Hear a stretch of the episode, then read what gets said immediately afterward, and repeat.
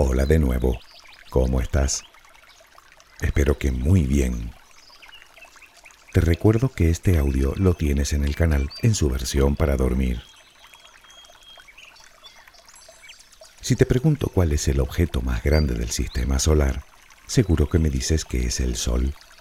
Y tienes razón. Alberga más del 99,8% de toda la materia del sistema y es decididamente enorme.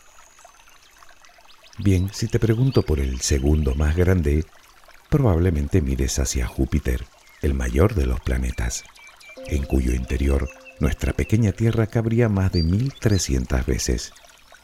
Sin embargo, a pesar de estar mirando en la dirección correcta, no es precisamente el planeta gigante, sino una enorme nube de gas y polvo que lo rodea, unas 500 veces más grande que él.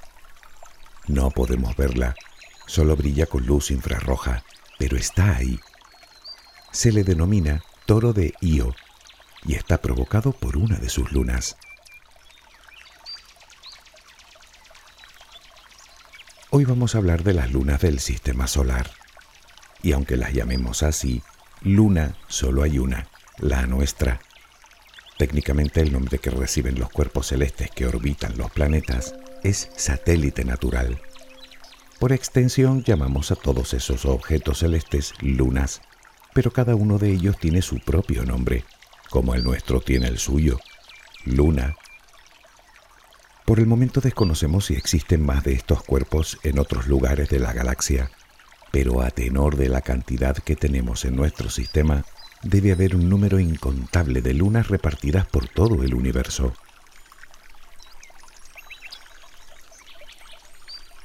Ya dedicamos un audio entero a hablar de nuestra preciosa luna, de su formación, de su tamaño, con un diámetro de más o menos una cuarta parte del de la Tierra. También hablamos de su orografía, de su composición. Y sería fácil pensar que el resto de lunas son similares, vista una, vistas todas, pero nada más lejos. La nuestra no es para nada un ejemplo de lo que nos encontramos por ahí para empezar, no es ni la más grande, ni la más fría, ni la más densa, ni la más blanca. Ni siquiera su formación tiene que ver con cualquier otra luna que conozcamos. Ya sabes que la teoría dominante en estos momentos sobre la aparición de la luna es que un planeta del tamaño de Marte chocó contra la Tierra lanzando al espacio una gran cantidad de escombros que poco tiempo después se condensaron en la esfera que conocemos hoy. Bueno, pues que sepamos, ninguna otra luna se ha formado de la misma manera.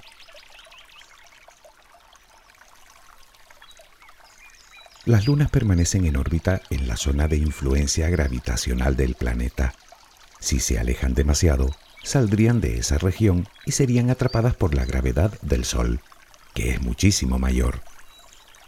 Se suele visualizar como una esfera que rodea al planeta.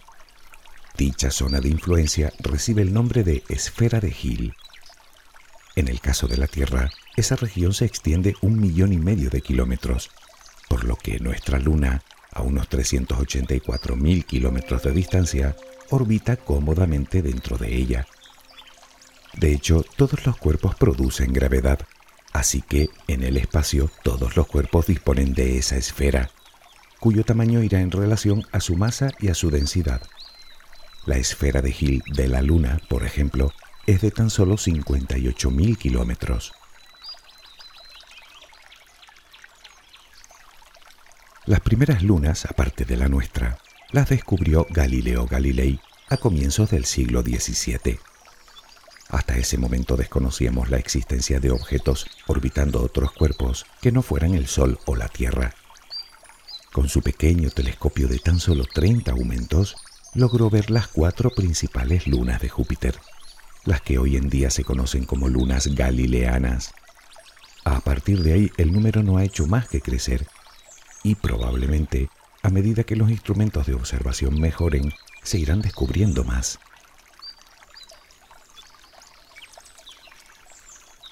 La pregunta es, ¿cuántas lunas hay en el sistema solar? Pues depende. Verás, hay lunas no solo orbitando los planetas principales, sino también los planetas enanos, incluso algunos asteroides.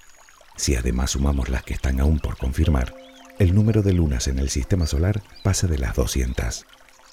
Sin embargo, si nos atenemos a las que giran en torno a planetas, tanto a los mayores como a los planetas enanos, el número se reduce a poco más de 180 confirmadas. Hay que decir que la definición de satélite natural no pone límite al tamaño del objeto. Es obvio que debe ser mucho más pequeño que el planeta al que orbita, pero si encontráramos una roca de 3 metros de diámetro girando alrededor de un planeta, también se le consideraría una luna. De hecho, la mayoría de ellas son pequeñas rocas oscuras que van desde 1 o 2 kilómetros de diámetro hasta varias docenas, con formas que nos hacen recordar más a una papa gigante que al concepto esférico que tenemos de luna. En realidad, de las más de 180 lunas, solo 19 tienen la masa necesaria como para formar una esfera.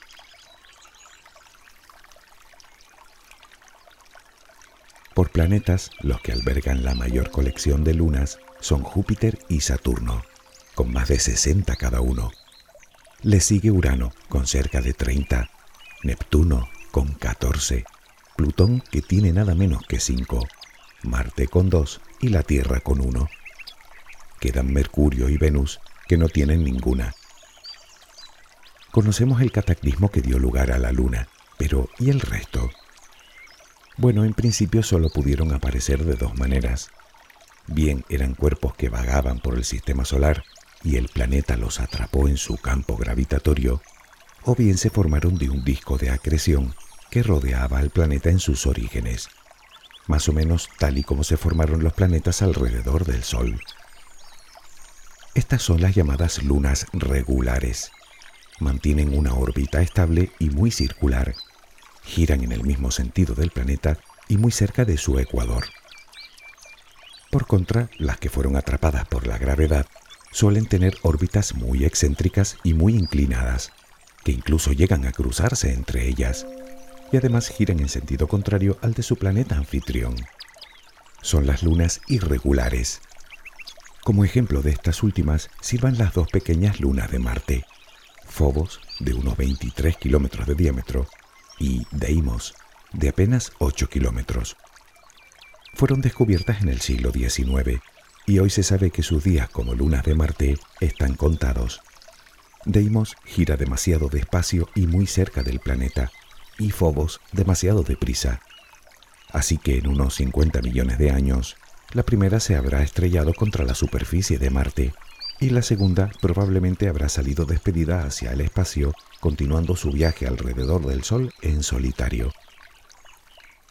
La mayoría de las lunas que encontramos son como estas, pequeñas e irregulares, simples asteroides capturados por la gravedad del planeta.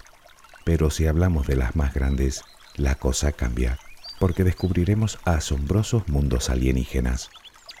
Para hacernos una idea más aproximada, echemos un vistazo a las 10 mayores lunas del Sistema Solar en orden decreciente.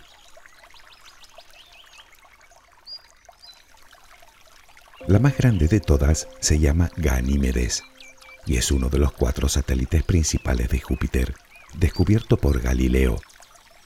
No solo es más grande que nuestra luna, es incluso mayor que Mercurio.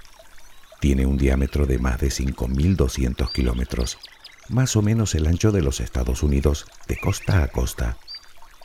Si lo pusiéramos a girar alrededor del Sol, sería un planeta con todas las de la ley. Tiene más en común con la Tierra que otros planetas del sistema.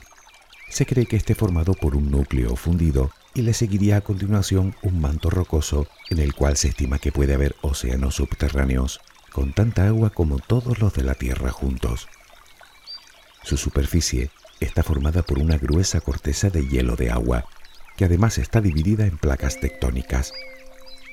Es la única luna que tiene un campo magnético propio y dispone de una muy tenue atmósfera en la que se han encontrado rastros de oxígeno.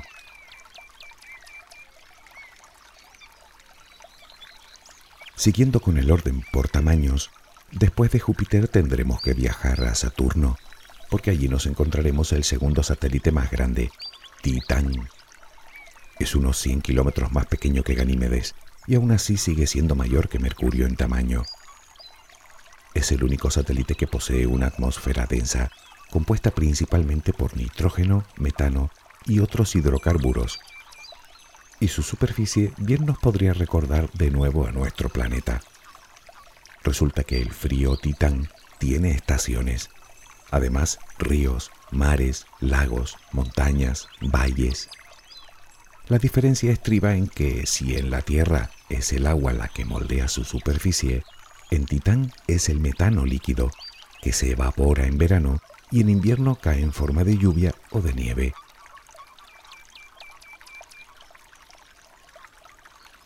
Para visitar la tercera luna en tamaño de nuestro sistema, debemos saltar de nuevo hasta Júpiter, Calisto, también descubierto por Galileo, el segundo satélite por tamaño de Júpiter y el más alejado del planeta. Probablemente la escasa influencia gravitatoria del gigante y del resto de lunas justifiquen que su interior no muestre signos de calor. Su antigua superficie está llena de enormes cráteres de impacto. Parece estar formada por hielo de agua, dióxido de carbono, rocas y algunos compuestos orgánicos. Por cierto, también se estima que Calisto guarde gran cantidad de agua a pocos kilómetros de su superficie es apenas algo menor que Mercurio y al igual que nuestra Luna con respecto a la Tierra, tiene una órbita sincrónica, es decir, siempre muestra la misma cara al planeta.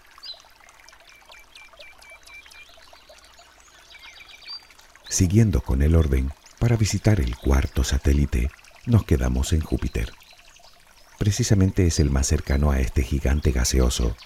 Su nombre, Io, el propio tirón gravitacional de Júpiter más la influencia de otras lunas hacen de Io el objeto más activo geológicamente hablando de todo el sistema solar, con más de 400 volcanes activos, montañas más altas que Everest y un verdadero caleidoscopio de colores en su superficie. El motivo es que su núcleo se estira y se contrae repetidas veces, creando en el interior de la Luna muchísimo calor debido a la fricción por lo que su núcleo se funde completamente.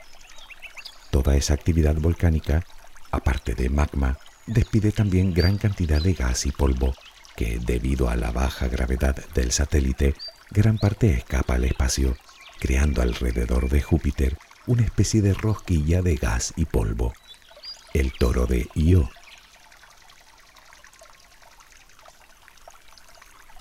El quinto satélite más grande del sistema solar es nuestra luna, de la que ya hablamos en su momento. Así que pasemos al que ocupa el sexto lugar. Se llama Europa, también de Júpiter, y también descubierta por Galileo en 1610, junto con Ganímedes, Calisto e Io. Es algo más pequeña que nuestra luna, pero los científicos se vuelven locos por llegar hasta ella. Se sabe que hay calor en su núcleo, su superficie es la más lisa de cuantos objetos se conocen, surcada por grietas y estrías, muy parecida a determinadas zonas que podemos encontrar en las latitudes más frías de la Tierra. Se cree que por esas grietas podría brotar agua que se congelaría inmediatamente al contacto con el exterior. De ahí que su superficie se renueve constantemente. De nuevo nos encontramos con otra luna con agua en su interior, solo que Europa podría contener varias veces toda el agua de la Tierra en un inmenso y templado océano subterráneo de agua salada sobre el cual flotaría su corteza helada. Toda esa agua además recibiría el calor del núcleo, calentado por las fuerzas de marea, igual que sucede con Io, y eso abre un mundo de posibilidades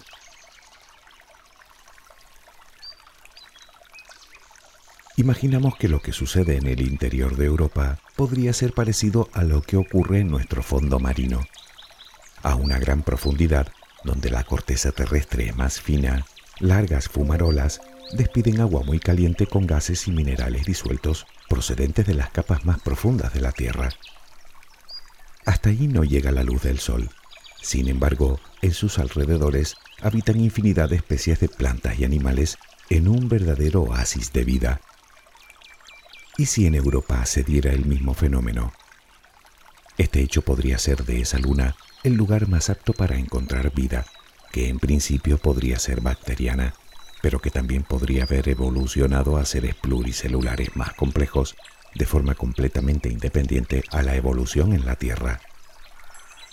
Claro que para averiguarlo tendremos que enviar una sonda hasta allí y hacer un agujero que podría ir desde varios cientos de metros hasta decenas de kilómetros en un hielo tan duro como una roca. Luego introducir por él algo así como un dron submarino completamente autónomo, dotado de todo tipo de instrumentos. Tomaría imágenes y muestras que luego analizaría para después enviar la información a la superficie y de ahí hasta la Tierra. ¿Te parece complicado, verdad? Lo es, sin duda, pues los científicos llevan ya tiempo preparando la misión, aunque aún tendremos que esperar algunos años para ver su puesta en marcha.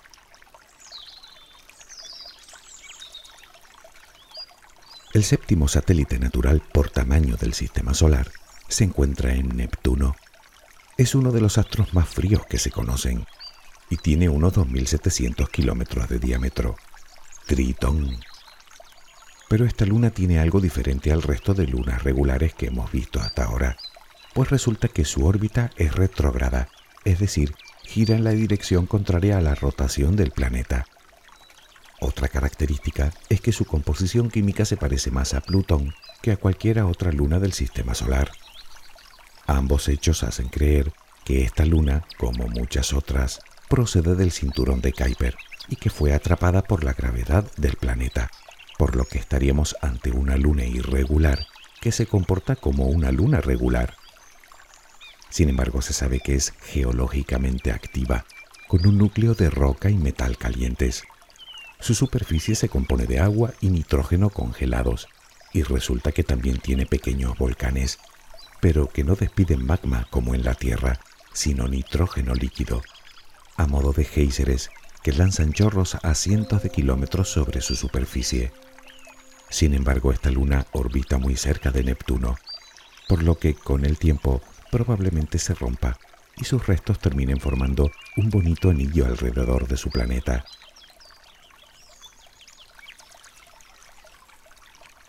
Para buscar la octava luna por tamaño, tenemos que volver a cambiar de planeta. Esta vez nos vamos a Urano. Como curiosidad, te diré que los nombres de las lunas de todos los planetas tienen relación con la mitología griega y romana, menos en Urano. Aquí los nombres pertenecen a personajes de las obras de William Shakespeare, como la luna que nos ocupa, Titania, la reina de las hadas en su obra Sueño de una noche de verano. A simple vista es de color mucho más oscuro y se cree que esté compuesta por un núcleo rocoso y un grueso manto de hielo. Y entre ambos puede que también albergue agua líquida, Tal vez no tenga ahora mismo actividad geológica, pero desde luego que la tuvo que tener en su momento, lo que explicaría que en su superficie no solo encontremos enormes cráteres, sino cañones y montañas más propio de procesos endógenos.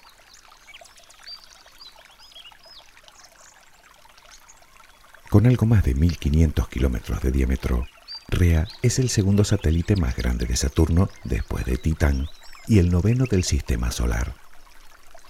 Se estima que tenga un núcleo rocoso de al menos un tercio del total y el resto fundamentalmente agua en forma de hielo.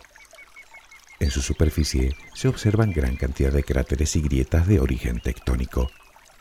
Determinadas anomalías en los campos magnéticos podrían sugerir que esta pequeña luna podría albergar un tenue anillo a su alrededor, lo que la convertiría en el primer objeto celeste con anillo aparte de un planeta. No obstante, aún no se ha detectado, por lo que los científicos continúan investigando. Nuestra lista de las 10 lunas más grandes del Sistema Solar termina con otra de las lunas de Urano, Oberón. Si Titania recibe el nombre de la reina de las hadas, Oberón lo recibe del rey. De nuevo nos encontramos con un núcleo rocoso y un manto helado, y probablemente con agua líquida entre ambos. Su superficie se considera muy antigua, es oscura y rojiza, con infinidad de cráteres, casi hasta la saturación, es decir, que hay tantos que los nuevos impactos terminan borrando los antiguos. Posee además un sistema de cañones, posiblemente restos de las edades más tempranas de su formación.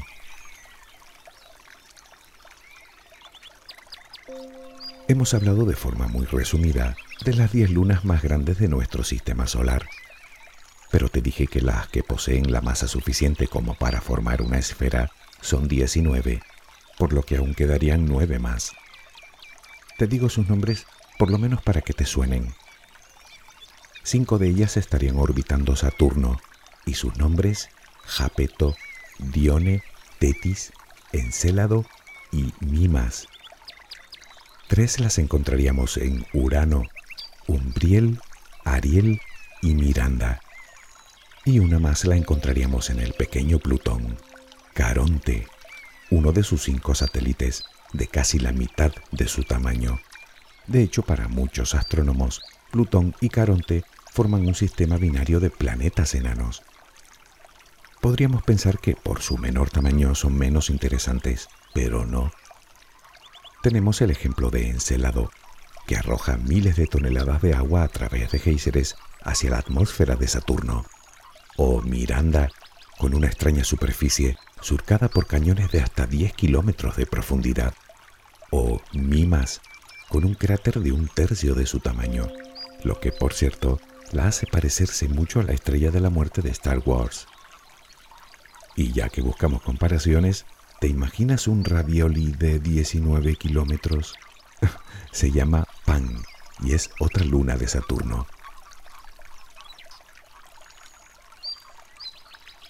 Hasta los años 60 solo habíamos descubierto menos de la mitad de las lunas que conocemos hoy, y hasta entonces solo eran puntos en las fotografías realizadas con los telescopios más potentes del mundo. Hoy no solo hemos descubierto muchas más, sino que nos hemos podido acercar hasta ellas. Y de hecho, algunas, por sus características, se postulan como lugares estratégicos para establecer algo así como un campamento base para la futura exploración espacial. Piénsalo, en el espacio comprendido entre Marte y Plutón no existe ni un solo planeta en el que podamos posarnos, pero sí en sus lunas en las que además de estar a salvo de la radiación letal del Sol y del propio planeta, podemos encontrar al menos agua en abundancia, que no solo nos calma la sed, sino que nos provee de oxígeno para respirar e hidrógeno que podemos utilizar como combustible. Seguramente será algo que no veremos ni tú ni yo, pero sí nuestros descendientes, y seguro que más pronto de lo que creemos. No hay que salir de nuestro barrio cósmico para encontrar toda una colección de objetos increíbles y maravillosos, a cual más interesante. Y quién sabe cuántos secretos se esconderán esperando a ser descubiertos. Al menos a mí es un tema que me produce gran fascinación. Tal vez me digas que tienes demasiadas preocupaciones en la cabeza como para ponerte a pensar en algo tan lejano. Ya, te comprendo. Aunque te confieso que a mí todo esto me sirve para cambiar mi perspectiva y descubrir cuál es el lugar que ocupo en el universo que me dio la vida. Las veces que reflexiono sobre ello, me gusta imaginar cómo me vería yo si me observara a mí mismo desde esos lugares tan lejanos.